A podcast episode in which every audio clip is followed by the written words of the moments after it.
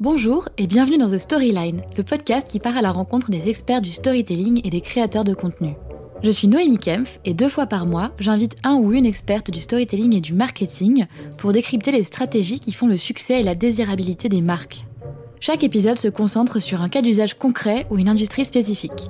Si vous souhaitez aller plus loin, The Storyline, c'est aussi deux fois par mois une newsletter qui reprend le sujet abordé durant l'interview et l'approfondit. Dans la newsletter, je vous offre des outils, des ressources et je vous partage des références qui vous permettront de creuser les sujets qui vous intéressent. Je vous invite donc à vous y inscrire à l'adresse thestoryline.substack.com.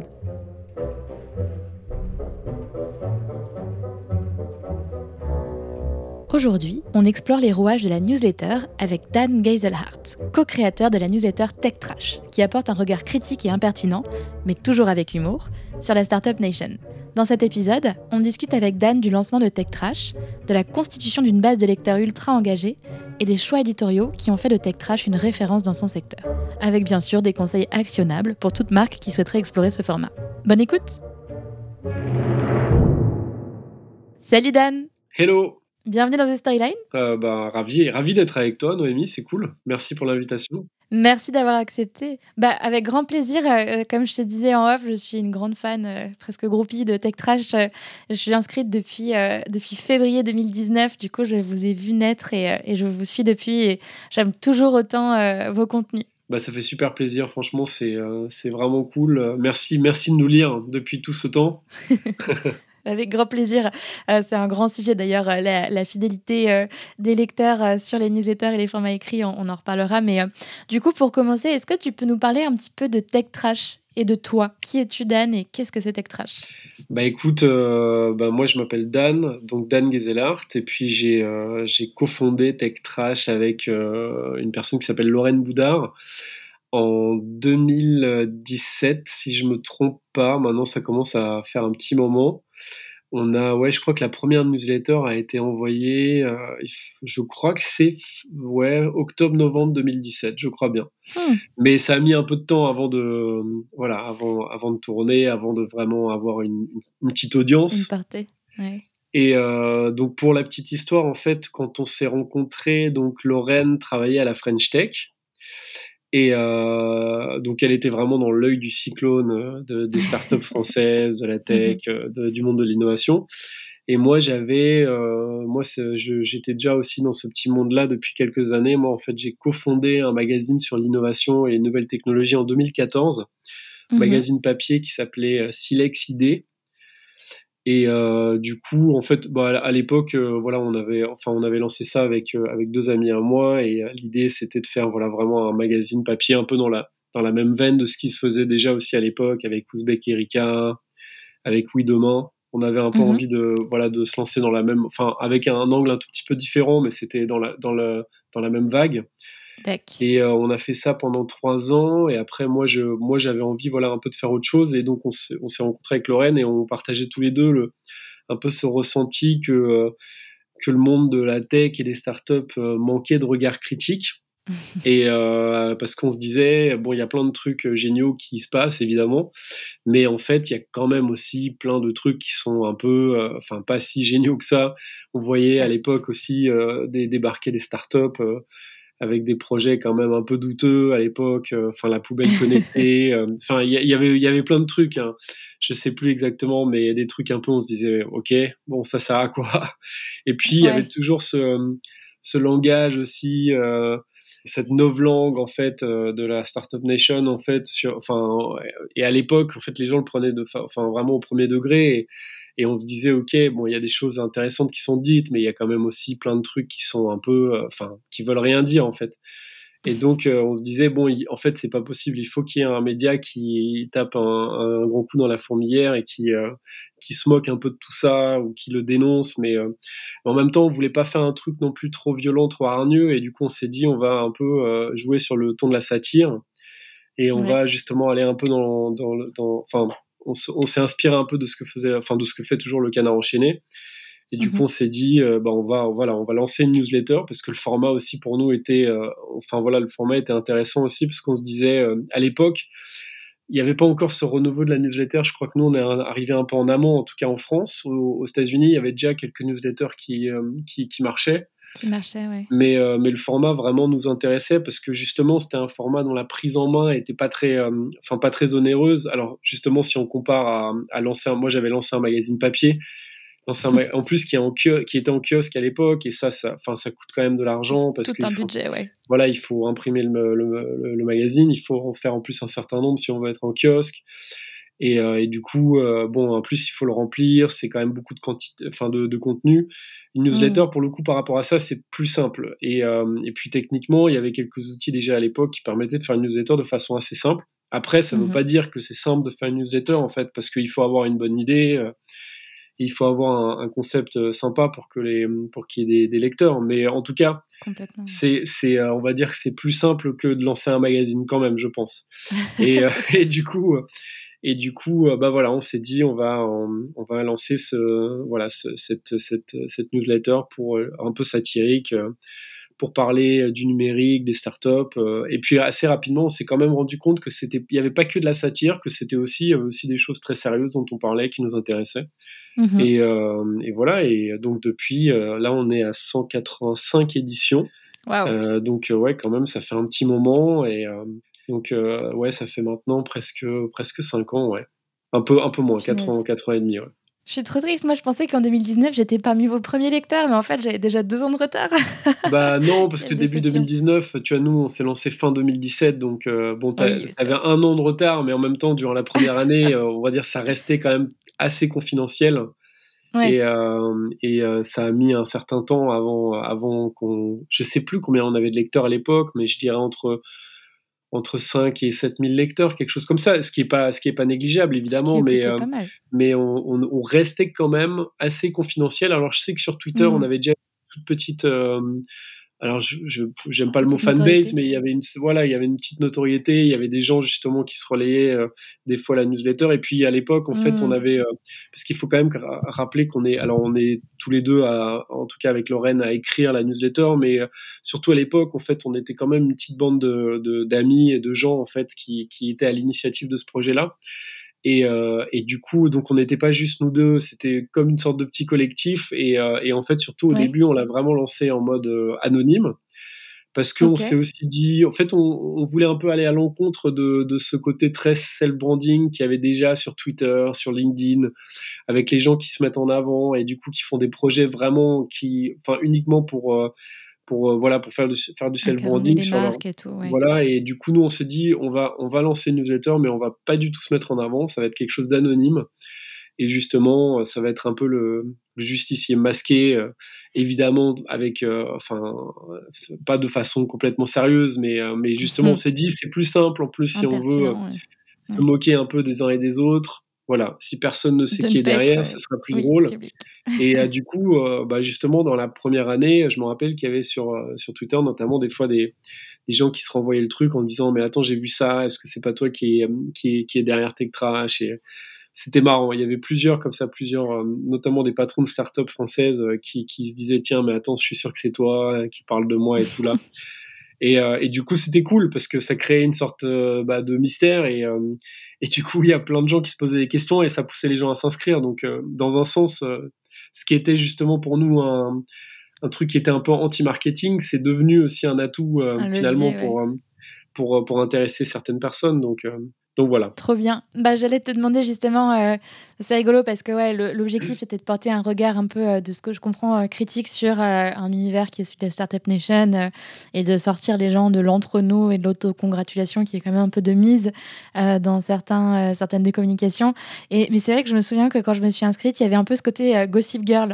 Genre, euh, déjà, tu te demandais chaque semaine qui allait être dans Tech Trash et qui allait prendre cher. mais en toute bienveillance, parce que c'est vrai que votre tonalité, on en reparlera, elle est, elle est impertinente, mais elle est, elle est surtout drôle et, euh, et elle reste, euh, elle reste quand, même, quand même acceptable. C'est une critique intellectuellement honnête. mais il y avait ce mystère autour de qui vous êtes. Et alors, tu me disais que vous vous êtes lancé un peu en, mode collectif. C'était une de mes questions. Comment vous avez préparé et, et, accompagné ces, ces ce lancement et l'acquisition de vos premiers, vos premiers abonnés au-delà peut-être de cette bande de potes? Bah en fait, on s'est vraiment, enfin ça s'est fait de façon complètement artisanale en fait, autour de, plusieurs bières et, et de, réunions dans des dans des bars où on s'est dit tiens on va lancer ça avec une voilà une bande de potes et des fois des gens qui étaient là, des fois d'autres qui se rajoutaient. Mais mais et puis après, enfin de façon très concrète, en fait, on s'est on s'est juste dit on va partager nos bases de, de contacts donc on mhm. est parti quand même avec une petite base de, je dirais entre, je crois entre 1500 et 2000 personnes. C'était vraiment nos, enfin vraiment on a, on est allé sur nos Gmail respectifs et on s'est dit tiens on, exporte tous nos contacts et on les importe dans, dans, dans notre dans notre plateforme de de d'emailing. Alors c'était c'était pas très RGPD. Heureusement à l'époque à l'époque euh, il n'y avait pas encore le RGPD. Mais après, c'était des gens qu'on connaissait en fait quasiment. Enfin voilà, c'était bah, voilà toutes les personnes avec qui on avait déjà échangé par mail. Et donc, on se disait, bon, au pire, euh, bon, s'ils nous, si nous, écrivent, euh, on leur dira, ouais, je suis désolé, je t'ai mis là-dedans, excuse-moi. Enfin, on s'est dit, mm. a priori, c'est pas comme si on se permet des inconnus. Donc, on s'est dit que ça allait passer. Et puis, c'est vrai que, enfin, c'est assez marrant parce qu'on a eu, on a jamais eu de gens qui nous ont écrit en nous disant, vous m'avez mis dans cette liste, je comprends pas, enlevez-moi tout de suite. Donc, ça, mm. c'est jamais arrivé. Par contre, ce qui est arrivé assez régulièrement, c'est que des gens nous écrivaient en nous disant euh, J'adore ce que vous faites. Par contre, je ne sais pas du tout comment euh, je me retrouve dans votre liste, mais je suis très content euh, de recevoir, de recevoir. Donc, tu vois, c'est les, je dirais, les 2000 premiers abonnés qui, en fait, se sont réveillés petit à petit. Puis après, assez rapidement, en fait, on a eu des nouveaux abonnés. Je pense qu'on a eu peut-être ouais, dans les, euh, sur les premiers, il y en a eu forcément quelques-uns qui se sont désabonnés, ce qui est logique. Mmh. Mais, euh, mais en fait, ça s'est assez rapidement équilibré parce que, le, parce que voilà, les premières bon, je pense vraiment les toutes premières éditions, elles ont pas, enfin, il s'est pas passé grand chose, mais au bout de deux, trois mois, en fait, ça a commencé à tourner un peu. Et du coup, bah, on a eu des nouveaux abonnés. On a lancé le compte Twitter. Je pense que c'est pareil, euh, plus ou moins à cette époque-là. Peut-être un peu plus tard, peut-être début 2018. Faudrait que je regarde.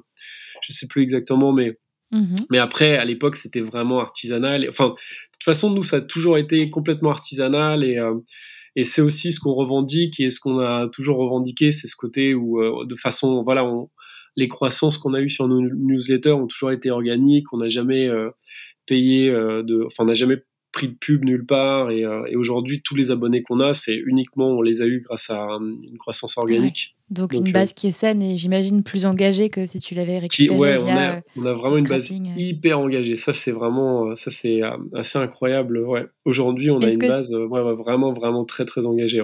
Oh, trop bien. Est-ce que tu peux nous partager Déjà, je ne sais pas si tu partages ces chiffres, mais vous avez combien d'abonnés aujourd'hui? Ouais, on, est à, on a dépassé 30 000 abonnés. Ouh et euh, ouais, ouais, c'est vraiment, vraiment cool. Et euh, on a des taux d'ouverture là qui sont, euh, en fait, qui augmentent en plus là ces dernières semaines, enfin ces derniers mois. Et on, là, on dépasse quasiment toujours 50% d'ouverture. Des fois, on est même à 55, 55, 60% d'ouverture. Et c'est vraiment, c'est assez, enfin, moi, je trouve ça assez incroyable pour quand même connaître bien le l'écosystème des newsletters et et, euh, et, je sais bien que c'est, enfin, après il y a tout, enfin, comme c'est souvent des trucs qui sont pas vérifiables, tout le monde dit tout et n'importe quoi. Mais euh, des fois, t'entends euh, des 90% d'ouverture. J'ai déjà entendu ça, mais bon, pour savoir vraiment mm. ce que c'est, je sais que c'est, enfin, 90% d'ouverture, je pense c'est impossible. À part si t'envoies à, à, 100 personnes, quoi, évidemment. Mais si tu commences à envoyer à plusieurs milliers de personnes, c'est logique parce que on reçoit tellement de mails tous les jours je veux dire, moi qui suis euh, le premier intéressé par toutes les newsletters, je, je ne les ouvre pas toutes, évidemment, parce que mmh. j'ai pas, j'ai pas le temps et parce que je peux pas lire toutes les éditions de tous les, toutes les newsletters que je lis. Et, euh, mais c'est vrai que moi, je suis extrêmement surpris par le nombre de gens qui nous ouvrent. Et en plus, enfin, donc ça, c'est le taux d'ouverture. Et en plus, euh, moi, ce que je considère encore plus être un, un, enfin, une preuve d'engagement, c'est vraiment le, le, genre, le nombre de gens qui nous écrivent. Et c'est assez, euh, vraiment, c'est pareil. Il y en a énormément toutes les semaines qui répondent directement à la newsletter en, en nous disant tiens j'ai bien aimé ça ou alors en nous disant tiens pourquoi là vous n'avez pas parlé de ça? Enfin qui vraiment qui, qui échangent avec nous et euh, qui interagissent et ça c'est vraiment très très très euh, très très intéressant et très cool. Déjà, ça nous, enfin nous, on est hyper contents parce que ça nous permet d'échanger. Et puis en plus, bah, bah, il y a souvent, euh, on, apprend des, des, choses. Il y a beaucoup de, de, gens qui nous envoient aussi des, euh, des infos qu'on, bah, du coup après qu'on relaie dans la newsletter euh, suivante. Enfin, c'est ça, c'est vraiment, c'est hyper hyper gratifiant en fait. Ouais, génial. Ouais, c'est une vraie communauté quoi que vous avez créée autour de cette newsletter. Ouais, exactement, exactement. Trop bien. Et ben, alors du coup, j'avais des questions par rapport à ça, mais la première, c'est peut-être juste sur la newsletter en elle-même euh, en tant qu'objet, euh, parce que moi, je la connais, mais les auditeurs, euh, pas forcément, même si je les invite à s'inscrire après avoir écouté cet épisode. la newsletter est vraiment hyper éditorialisée dans le sens où elle suit une structure qu'on retrouve à chaque fois. Il y a bah, clairement un univers éditorial en termes de, discours, d'éléments de discours, de, de blagues, de, de, sujets abordés et visuels, parce que vous êtes mhm. assez reconnaissable avec vos couleurs et vos petites illustrations. Euh, est-ce que tu peux nous parler un peu de tout ça concrètement? Quand tu ouvres une newsletter Tech Trash, qu'est-ce qu'il y a dedans? Bah, Quand tu ouvres une newsletter Tech Trash, tu as. Euh, bah, c'est, il y a, nous, on essaie d'amener de l'impertinence, d'amener un ton euh, vraiment à nous, un ton un peu punk, mm. même si, bon, c'est pas complètement punk non plus parce que finalement c'est quand même assez cadré parce qu'il y a des rubriques qui reviennent toutes les semaines donc c'est pas non plus la foire d'empoigne euh, dans chaque newsletter, c'est-à-dire ça change pas à chaque fois. C'est pas, en, fait, concrètement, c'est pas vraiment punk. Il y a des newsletters bien plus punk que ça, parce que ça, enfin, qui changent de structure toutes les semaines. Et nous, on a mm. quand même des rubriques qui sont, euh, enfin, qui sont récurrentes. Mais, euh, mais après, je pense que cette identité, elle s'est, elle s'est faite. je pense, on, avait une idée en tête à la base, c'était celle un peu de, de, de, de détourner les codes des médias traditionnels dans lesquels on trouve euh, souvent des rubriques, et là je parle vraiment des médias un peu à l'ancienne, euh, des, magazines des années 90-2000, euh, où on, trouve, on trouvait des mhm. rubriques, genre par exemple le héros de la semaine, le héros du jour, ou alors le bon plan de la semaine, et en fait on s'est dit qu'on allait reprendre ces codes un peu très clichés du magazine, et euh, pour en fait les détourner quoi. Et pour mettre les trucs dedans nous qui nous font marrer euh, comme euh, l'innovation inutile de la semaine des trucs comme ça. Et donc on est parti finalement sur des rubriques assez assez classiques mais justement détournées. Et, et, donc on a quand même une structure assez assez claire et assez lisible. Et je pense que c'est mhm. ça aussi que, bah, que les lecteurs aiment bien parce qu'ils savent dans un sens qu'ils vont retrouver toutes les semaines. Après c'est juste qu'ils savent pas ce qu'il y aura dans les dans les différentes cases quoi et euh, c'est vrai qu'on a, on a cette rubrique, la bullshit code du jour, qui, euh, qui marche bien, qui est un peu notre rubrique phare. Et c'est là où on épingle. Euh, c'est ta préférée, c'est vrai, ouais. ouais. bah, c'est là où on épingle un peu le, discours d'un directeur innovation ou d'un patron de, de start-up ou enfin de, de, de, plein de gens, quoi, et qui, qui, vont dire un peu des trucs voilà, que nous, on, on pense être un peu absurdes ou en tout cas qui veulent pas dire grand chose. Et, et après, voilà, l'idée c'est toujours, c'est jamais de de, de, de, faire des attaques contre ces gens-là et de et de les, enfin de voilà, de c'est pas d'écrire quelque chose contre eux, c'est plutôt en fait de faire un petit billet humoristique en, en, en parlant de ce qu'ils ont dit et en mm-hmm. peut-être en allant creuser et en disant bah tiens il y a deux ans il avait dit l'inverse ou euh, tiens il y a deux ans il avait dit euh, une autre enfin un autre truc qui était aussi un peu absurde et, c'était voilà c'est vraiment de jouer sur l'humour et de jouer sur ce, euh, sur ce vocabulaire qu'on trouve un peu absurde, euh, avec toute cette, euh, tous ces nouveaux mots qu'on utilise, enfin qui sont plus si nouveaux que ça d'ailleurs, mais qu'on utilise le langage managérial, enfin voilà, et dans le, dans le monde des startups et tout ça, marketing, et, et donc voilà, et, et, tu me demandais par rapport à tout ce qui est visuel aussi, je crois. Ouais, visuellement aussi, vous avez un petit robot qui accompagne toute la newsletter et toutes les rubriques? Ouais, alors. moi, je pense que c'est un robot, mais ça se trouve pas du tout. C'est une sorte de petit robot. C'est vrai qu'on a. En fait, l'identité visuelle a évolué un peu au fil des années. En fait, il faut savoir que la toute, toute première édition, pendant les premiers mois, c'était. Euh, on avait pris un logo avec une poubelle. En fait, euh, c'est un logo que j'avais fait moi-même. En fait, euh, j'avais détourné le logo de TechCrunch c'est qui est un peu l'un des gros gros médias américains voilà sur l'écosystème tech startup on avait détourné ce logo-là et on avait mis donc Tech Trash. Et d'ailleurs, le nom, euh, c'est aussi un peu à la base, c'est parce que c'est vrai que TechCrunch, surtout dans les années 2016-2017, euh, c'était vraiment le, voilà, c'est la bible du, des startups, de l'écosystème tech. Dès qu'il y, avait une info importante, elle sortait dans TechCrunch, quoi.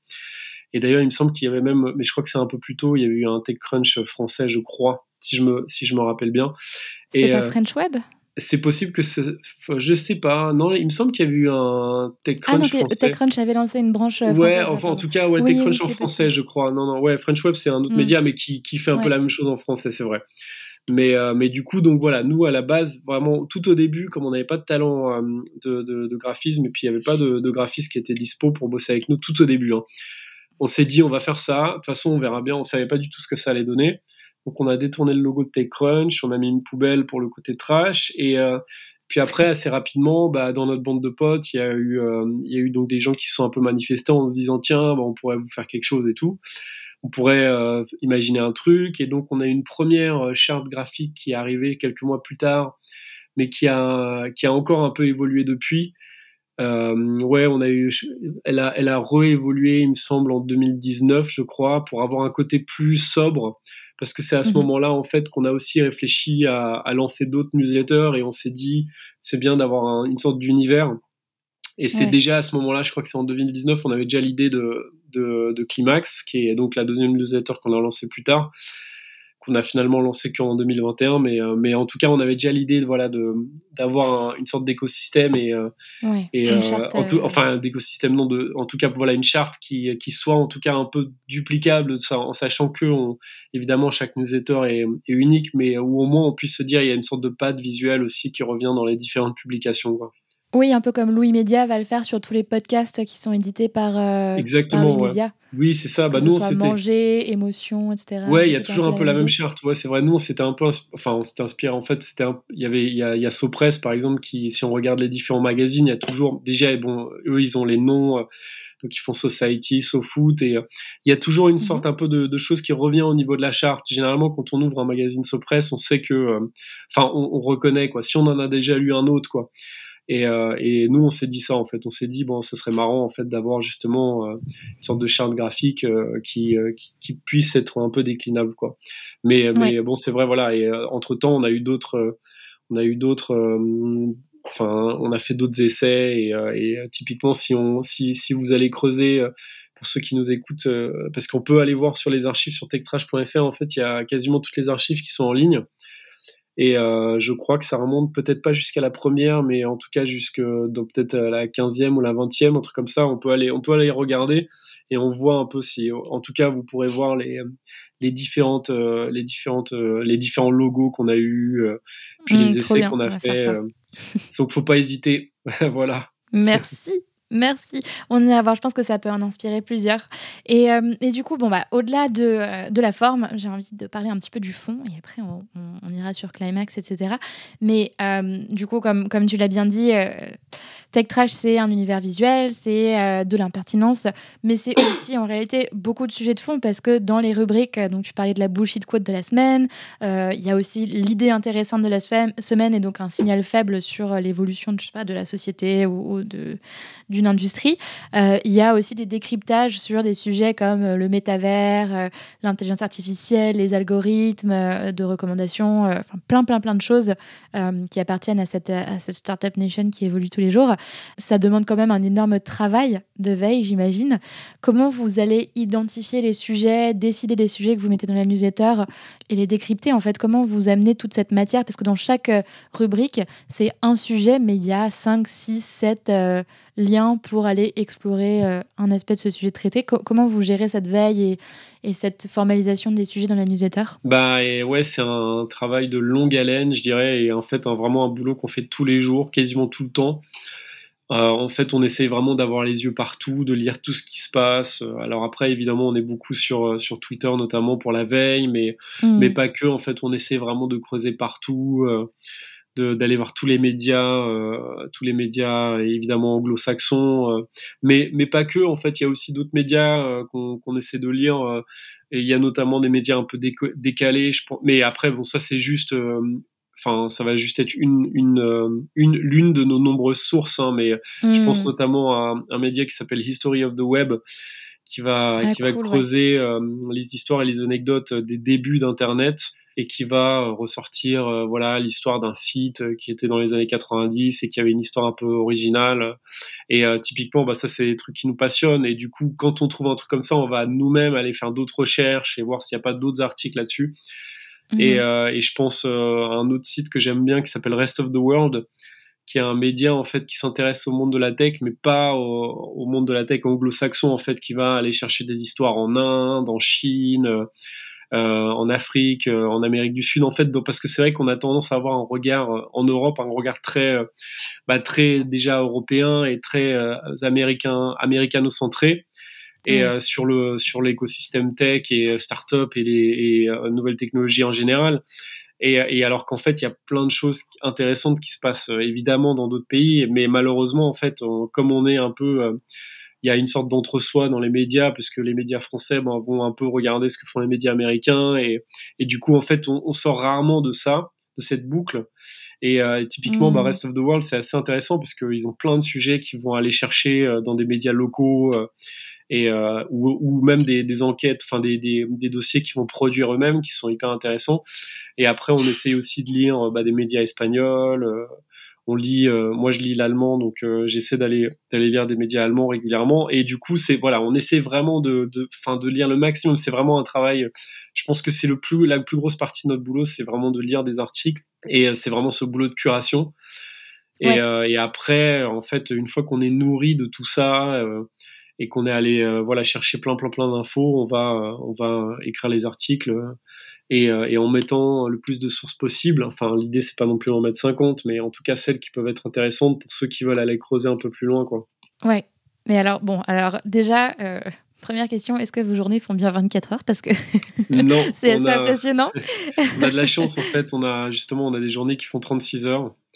et euh, du coup, c'est cool, ouais. On a vraiment cette chance par rapport aux autres.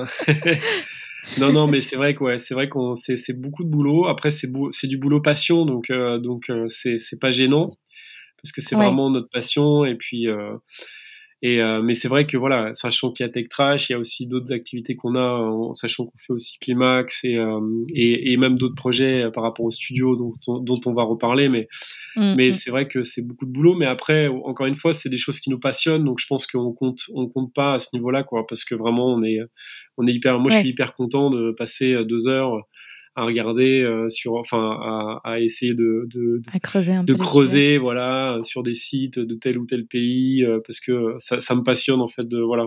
Oui. Donc c'est vraiment, c'est vraiment une passion quoi. Ouais. Complètement.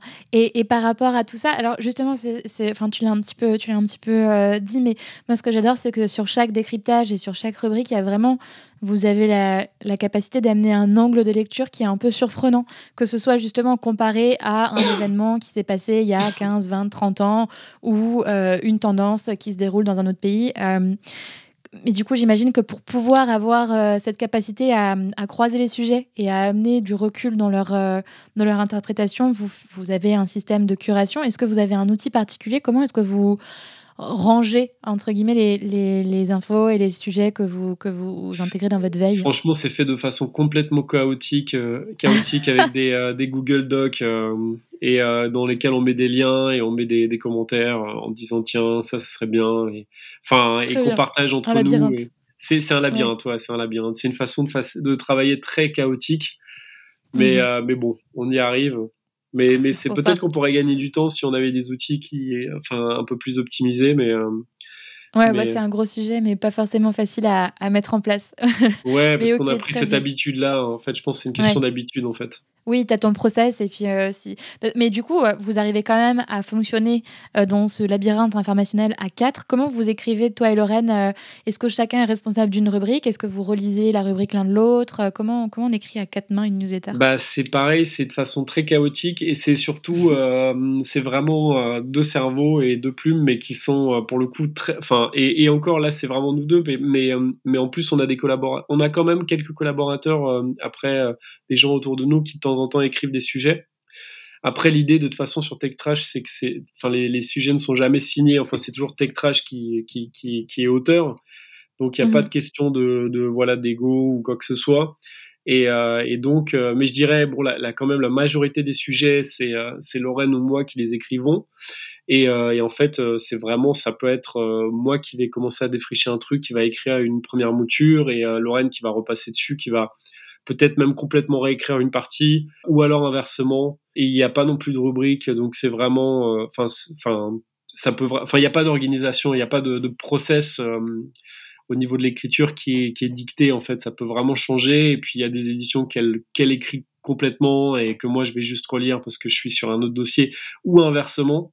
Et après, il y a aussi des éditions où il peut y avoir d'autres collaborateurs qui vont écrire deux, trois parties. Et, et, nous, finalement, on a plus un rôle de rédacteur en chef, rédactrice en chef. Hmm. Enfin, en fait, il n'y a, a vraiment pas de règle. Le seul truc, c'est qu'on sait, je pense, tous qu'on a envie de faire la meilleure newsletter possible le meilleur, enfin le meilleur résultat possible et, et du coup, on, voilà, on, sait tous que s'il faut couper, créatif, ouais, c'est un bordel créatif et si, en tout cas, il n'y a pas de question d'ego, s'il faut couper, euh, mm. si moi j'ai écrit un truc hyper long parce que ça me passionnait, mais que finalement, bah, les autres disent euh, non, mais en fait, ça on s'en fout, enfin l'info elle est là, euh, bah en fait on va couper, c'est pas grave en fait, c'est, je pense que c'est aussi ça un peu le, enfin le, danger de pas mal de de projets médias qui sont portés par des, des personnes toutes seules. Et je pense que là, le côté collectif, au moins à deux, ça aide parce que euh, des fois en fait on, quand on, écrit son truc tout seul en fait on bah en fait on est en train de se galvaniser se galvaniser de ce qu'on a écrit et en, fait on se dit ah tiens je suis génial c'est c'est incroyable. Mais en fait bon.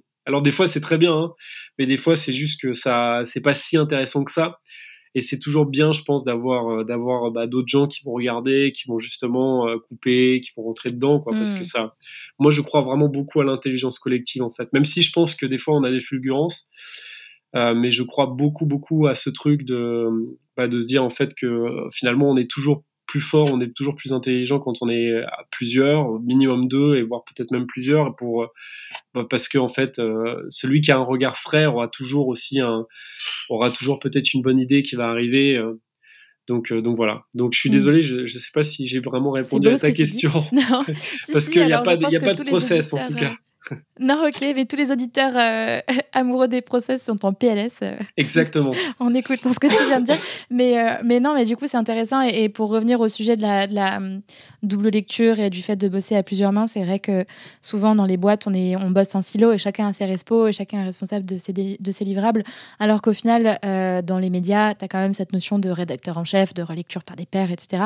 Et c'est peut-être un truc dont on manque dans l'univers marketing et la création de contenu par des marques de ce côté euh, accountability ou en tout cas quelqu'un qui va relire et quelqu'un qui va pouvoir dire euh, euh, attention là tu déconnes un peu ou attention là c'est beaucoup trop biaisé par rapport à telle ou telle opinion. Donc non non trop intéressant de, partager ça et, et c'est vrai que c'est peut-être un truc qui manque du côté du côté des marques. Euh, bah, je pense, en tout cas, c'est pas juste le côté de qu'il y ait quelqu'un qui contrôle et qui dise tiens ça ça va pas, c'est plus, enfin, parce que ça il y a un côté très frustrant aussi. Euh, enfin, il y a un côté très frustrant, je pense, quand on écrit et qu'on a quelqu'un qui arrive un peu en, inspecteur des travaux finis et qui va dire ah bah non ça ça va pas, il faut que tu refasses. Mais là, comme il y a ce côté où c'est finalement moi une fois que j'ai fait ma partie, en fait je la repasse à l'autre et après, enfin en fait, après l'autre, il se démerde dans le sens où il va pas juste me dire, mm. tiens, il faut changer ça, il va le faire lui-même. Et ça, en fait, c'est, euh, du coup, c'est, cool parce que ça implique l'autre et c'est pas juste de dire, tiens, ça, il faut le changer, bah, vas-y, fais-le. Et euh, écris, euh, écris comme toi tu le sentirais et du coup après moi je peux repasser dessus parce que il a il a changé sa version et et, et ça pour le coup je trouve que c'est enfin en tout cas nous c'est vrai qu'on arrive bien à fonctionner comme ça quoi ouais ok c'est bien noté. On, on espère que les auditeurs s'en inspireront. Et, euh, et, du coup, autre question. Alors, pour justement passer sur euh, Climax et le studio, euh, Tech Trash marche très bien. Vous avez des taux d'engagement qui sont assez, assez cool, dont on peut tous être plutôt jaloux. et il y a un peu plus d'un an, je crois, vous avez envie de passer à l'étape supérieure. Vous avez créé un studio de newsletter indépendant dont euh, fait partie Climax, mais qui a aussi, si j'ai bien compris, euh, vocation à accompagner euh, les particuliers ou les marques, j'imagine, à lancer leur newsletter. Comment ça marche? Est-ce que, Où est-ce que vous en êtes sur ce projet? Alors oui, on a du coup en fait le studio est né vraiment de. je pense que ça il faut le rappeler, c'est que à la base en fait on a cette idée en fait elle est vraiment elle est pas elle pas venue de nous, enfin pas complètement c'est que euh, en fait pendant la période où on a fait, euh, on, a lancé TechTrash et après TechTrash a commencé à grandir, en fait assez régulièrement des gens nous ont écrit en nous disant euh, ah c'est génial ce que vous faites, comment est-ce que vous faites et comment est-ce que vous faites des newsletters, pourquoi vous vous y arrivez et nous on n'y arrive pas et nous au début on était un peu en mode mais enfin c'est pas si compliqué que ça et on répondait aux gens et mais en fait on a rapidement vu qu'il y avait un réel besoin en fait chez plein de plein de gens et que ça soit des que ce soit des journalistes, que ce soit des marques, que ce soit des, des agences de pub. En fait, on a vu qu'il y avait un vrai besoin en fait dans le, d'accompagnement, voire de, voire de, bah, de production de contenu, euh, de vrai contenu et de euh, de vraie conception éditoriale euh, de newsletter. Et, et c'est, de là en fait qu'est né parce qu'en fait du coup on s'est dit bah en fait il y, y, a un truc à faire. Et, et, et, du coup on a vu évidemment qu'il y avait ces dernières années il y a plein de studios de podcast qui se qui s'étaient lancés qui se sont lancés. Et on s'est dit, bah, pourquoi est-ce que nous, en fait, voilà, il y a eu des studios de podcast et pourquoi est-ce que nous, on ferait pas un, studio de newsletter, en fait Parce que c'est vrai que voilà, on parle beaucoup du, euh, voilà, des, nouveaux formats et dans ces nouveaux formats qui, ont, qui ont émergé ces dernières années, bah, notamment, il y a voilà, le podcast et puis la newsletter et on s'est dit, bah, tiens, voilà, on pourrait se positionner là-dessus et c'était, mmh euh, je pense, euh, assez, enfin, je pense que c'était une bonne idée de faire ça parce que c'est vrai que quand on a lancé le studio en, en 2021, si je me trompe pas. Ouais, je crois que c'est 2020, ouais, début 2021. J'ai toujours un problème avec les dates, mais euh, je crois qu'on l'a lancé en début, en janvier 2021, si je me trompe pas. Et euh, et du coup, euh, bah, en fait, rien que le nom, en fait, studio de newsletter, ça, ça enfin, il y a plein de gens qui ont été un peu interloqués en se disant, mais qu'est-ce que c'est et, qui, du coup, nous ont contactés en nous disant, ah, ok, mais qu'est-ce que vous faites exactement? Et, euh, et du coup, après, il y a eu beaucoup de gens, évidemment, qui nous ont contactés parce qu'ils pensaient vraiment qu'on faisait de la newsletter marketing et alors que pourtant, on essaie vraiment d'être clair et du coup, je le répète aujourd'hui, c'est vrai que nous, on fait pas de, de newsletter marketing basique. Euh, que peut faire euh, que peuvent faire des agences de com. En fait, nous c'est vraiment, euh, enfin, on essaie vraiment de faire des médias, de créer des médias. Donc c'est de la newsletter éditorialisée pure. Mhm. Mais, mais après, ça, voilà, ça se fait de plus en plus, de plus en plus de marques le font, comme de plus en plus de marques font des vrais podcasts aussi. Ouais, il y a vraiment un shift dans l'approche du contenu. Exactement, et, euh, les attentes vis-à-vis de la qualité et de l'intégrité. Enfin, intégrité, Exactement, ouais, ouais, c'est ça. Ouais, oui, oui, oui, c'est vrai, mais, mais en tout cas, on voit qu'il y a un shift là-dessus. On voit que, bah, que plein de marques en fait se disent en fait, ce qui est intéressant, ouais, c'est quand même de produire un vrai contenu, un contenu média, et qui est pas un mmh. contenu marketing. Et, euh, et nous, bah, ça, ça, va totalement dans notre sens. Après, c'est vrai que nous, on garde sur courriel euh, quand même ce côté un peu décalé, ce côté un peu punk, parce qu'on n'a pas non plus envie de faire tout et n'importe quoi. En fait, on a vraiment envie de faire des, des, des projets qui nous plaisent et qui, qui sont un mmh peu décalés, qui sont, enfin voilà, qui, qui vont un peu, qui sont cohérents avec ce qu'on fait euh, dans notre partie média en fait, donc euh, Tech Trash et Climax. Et, euh, et c'est aussi pour ça qu'on a lancé donc le, studio, on l'a lancé avec un site. Un site, web qui est un peu original. Je sais pas si tu as, eu le temps d'aller le voir. C'est un spreadsheet Ouais, exactement, c'est un spreadsheet. Et en fait, voilà, c'est un peu pour. voilà, je t'ai dit, tiens, ça va faire peut-être marrer certaines personnes. Il y a d'autres personnes qui vont pas comprendre, mais justement, c'est bah, bien. Euh, donc, voilà. Notre site web est un Google Spreadsheet, franchement.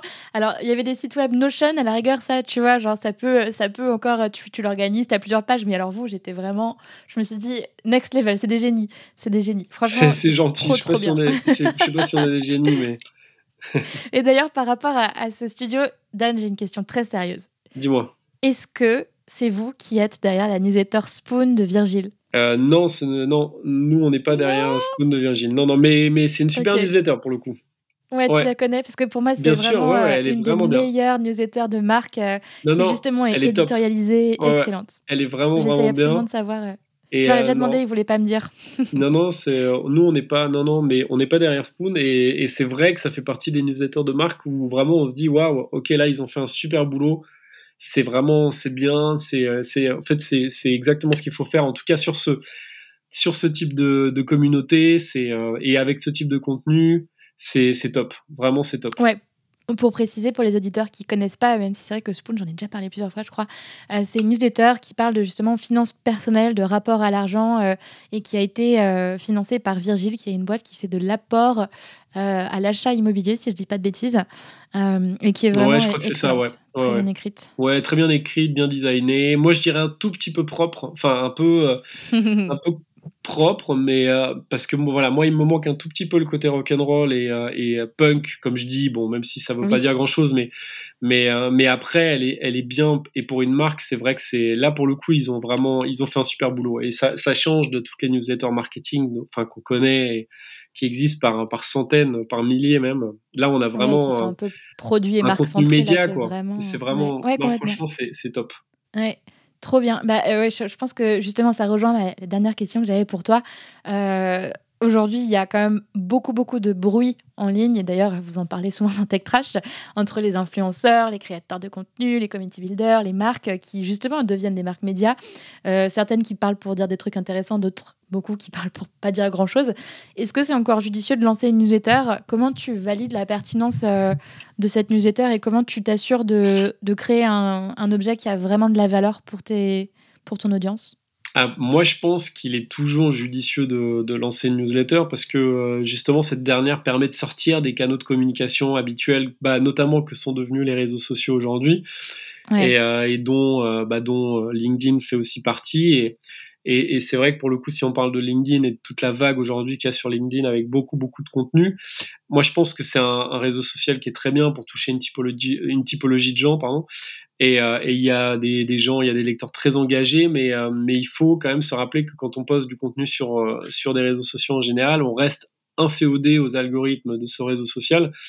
Et demain, si LinkedIn bah, change ses algorithmes, bah, ou alors si pour X raison vous êtes radié de la plateforme, je ne sais pas pourquoi ça pourrait arriver, eh bien vous perdez votre communauté, vous perdez vos contacts, ce qui n'est pas le cas euh, avec les mails en fait. Euh, la, newsletter, enfin voilà, quand vous êtes éditeur d'une newsletter, vous avez la, base de données, c'est votre, enfin c'est votre propriété. Et, euh, puis en plus, la newsletter, euh, bah, elle arrive dans la boîte mail des gens, donc c'est un lieu hyper intime, qui est, je pense, plus intime que, que sa page LinkedIn ou sa page Facebook ou, sa, ou son, enfin, sa, son, son fil de news Twitter. Et, euh, et, donc on voit bien que la, la, boîte mail, c'est ça a pris. Enfin, nous on le voit en tout cas avec nos lecteurs, on voit qu'on a pris, je pense, une place dans le cœur de nos lecteurs. C'est vrai que ça fait un peu euh, émotionnel dit comme ça, mais je pense que c'est aussi parce que parce qu'on fait une newsletter et parce que cette newsletter arrive dans la boîte mail. C'est pas juste un fil. Enfin, on n'arrive pas juste sur le fil d'actu. On arrive vraiment chez chez nos lecteurs, en fait, chez eux, parce que voilà, c'est c'est comme la boîte aux lettres euh, d'antan, en fait, la boîte mail d'aujourd'hui. Et, euh, et donc ça, je pense que voilà, c'est un lieu vraiment qui est, qui est très important. Et, et, le dernier truc, je pense, qui est aussi important, c'est c'est le fait que la newsletter, en fait, euh, elle coupe un peu le, elle coupe un peu la chic à tous les gens qui vont troller, euh, des fois même pas forcément méchamment, mais mais euh, qui vont commenter pour rien dire. En fait, il y a ce fait avec la newsletter, c'est qu'on peut pas commenter directement. En fait, on reçoit la newsletter et si jamais on veut, euh, par exemple, commenter, bah, il faut qu'on la poste, il faut qu'on la mette sur tel ou tel réseau, qu'on mette le lien, qu'on commente, machin. Donc il y a une sorte, une certaine friction en fait. Et, euh, et, on voit bien que en fait ça ça bah, ça coupe l'envie à plein de gens et, et nous on voit qu'on a en fait la plupart des retours qu'on a ou des gens qui nous partagent c'est des retours qui sont positifs parce qu'on voit que c'est des gens qui sont engagés et je pense mmh. qu'il y a ce piège en fait avec plein de réseaux sociaux, comme c'est tellement simple en fait de, de commenter et de dire un truc un peu euh, bateau ou alors de dire un, enfin voilà de, de troller euh, ni plus ni mmh. moins. Bah en fait malheureusement il y a quand même pas mal de gens qui le font. Et, euh, et, et c'est encore pour ça que je pense que la newsletter a ce, ce bonus par rapport à d'autres canaux de communication. Donc voilà, pour répondre à ta question, je pense que c'est tout à fait judicieux aujourd'hui de lancer une newsletter. Après, euh, tout dépend évidemment de quelle newsletter on lance, de, de ce qu'on raconte, euh, de comment on le fait. Ça, c'est évidemment, c'est encore une autre histoire, mais, mais il faut, voilà, il faut avoir une bonne idée. Mais, euh, mais si on a une bonne idée, il faut pas hésiter, pas hésiter à le faire. Mettre la valeur au cœur de ce qu'on fait, une ligne éditoriale un petit peu, un petit peu surprenante qui va refléter les valeurs de la marque et exactement avec un ton vraiment intéressant trouver un ton qui parle à la communauté euh, et euh, qui soit voilà qui soit réfléchi et, euh, et puis trouver des histoires à raconter en fait. Voilà pas se dire alors là vraiment toi tu prends l'exemple des marques et si on prend en tout cas si on part sur ce sur les marques voilà pas se dire pas pas il, ne, faut pas faire la promo des, des marques mais il faut raconter des histoires en fait qui pourraient intéresser cette communauté de gens qui, qui sont qui sont ciblés qui sont enfin voilà qui vont être les lecteurs en fait du média mais pas du tout se positionner comme une marque qui veut vendre sa sauce, mais plutôt comme, euh, comme un média qui va raconter des histoires. Et si les histoires sont intéressantes, les gens liront, je pense. Et un jour, ils, euh, ils établiront une relation plus forte avec la marque et achèteront potentiellement ses produits. Peut-être, peut-être bien, ouais, exactement. Très bien, c'est une belle conclusion. Je te remercie Dan pour euh, tous ces insights et nous avoir partagé tout ça. Merci, bah merci à toi pour ton temps et ton intérêt pour Tech Trash. Et c'est vrai qu'on n'a pas beaucoup parlé de, Climax, mais en tout cas, je vous invite quand même à aller voir euh, sur Climax Newsletter, donc Climax Newsletter tout. .fr, donc c'est la newsletter qu'on a lancée sur, euh, sur la crise climatique. Ça fait là on est ça fait un peu plus de six mois qu'on l'a lancée. C'est une newsletter hebdo. Euh, vous pouvez vous abonner. Alors, il y a différents types d'abonnements. Il y a un abonnement payant, mais il y a aussi un abonnement gratuit, découverte, où vous recevez une newsletter par mois. Et donc, euh, n'hésitez pas à aller voir euh, pour ceux que ça intéresse, parce que je pense que le sujet est quand même, a priori, intéressant. La crise climatique, voilà, c'est quelque chose qui nous touche tous. En tout cas, on, devrait, on devrait tous s'intéresser. Nous, on essaye de d'aborder ce sujet justement avec un angle un peu différent parce que on est, on, a bien vu que c'est un sujet qui, voilà, qui intéresse pas forcément tout le monde parce que c'est un, sujet qui est anxiogène et ça, je le comprends bien. c'est un sujet qui, quand on lit des articles, bah, en fait, on a tout de suite, on se dit, ouais, mais c'est trop anxiogène, j'arrête. Je préfère faire autre chose, en fait. Je préfère retourner à ma, à ma vie normale et pas me poser la question de, de la crise climatique. C'est trop, c'est trop pour moi. Et justement, nous, on essaie d'amener un peu d'humour là-dedans parce qu'on se dit qu'il faut, il faut arriver à intéresser les gens quand même. Il faut et, et, et, ça marche en fait. On, voit bien, on a, on a une belle croissance sur les lecteurs et tout. C'est hyper cool. Donc, euh, donc voilà, on espère que ça va grandir aussi, aussi, euh, aussi loin que, enfin, aussi bien que Tech Trash, mais en tout cas, c'est en bonne mm. voie pour l'instant. Bah, on te le souhaite du coup. double mission pour les auditeurs, s'inscrire à Tech Trash et à Climax. Exactement. un grand merci Dan. Merci beaucoup. Salut.